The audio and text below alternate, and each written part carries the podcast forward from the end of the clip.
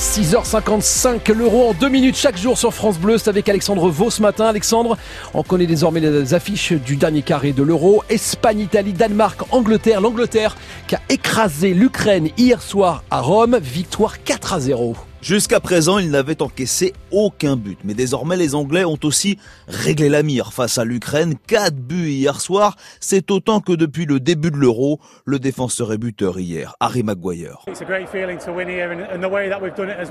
C'est super de venir gagner ici. Et la façon dont on l'a fait montre à quel point on a progressé comme nation. Il y a une grande confiance dans le vestiaire. C'était une prestation impressionnante. Mais ce groupe de joueurs ne se contentera pas d'une demi-finale. On veut aller plus loin.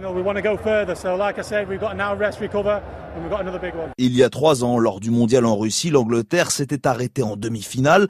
Là, hormis le match d'hier, elle joue en plus toute la compétition à domicile.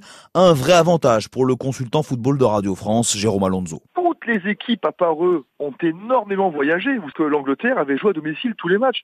Ça change tout dans la préparation, dans la concentration, dans le confort, dans la récupération, dans la fatigue, bah, les disparités sont, euh, sont euh, honnêtement euh, injustes, vraiment injustes. Les Anglais recevront le Danemark en demi-finale mercredi à Londres devant 60 000 personnes. L'occasion de s'offrir une première finale de l'Euro dimanche prochain de nouveau à domicile. Mais il faudra pour cela éliminer les Danois, vainqueurs des Tchèques hier 2 buts à 1. Le Danemark, équipe surprise de ce dernier carré, est plus que jamais soudé après l'accident de Christian Eriksen, le gardien danois, Kasper Schmeichel.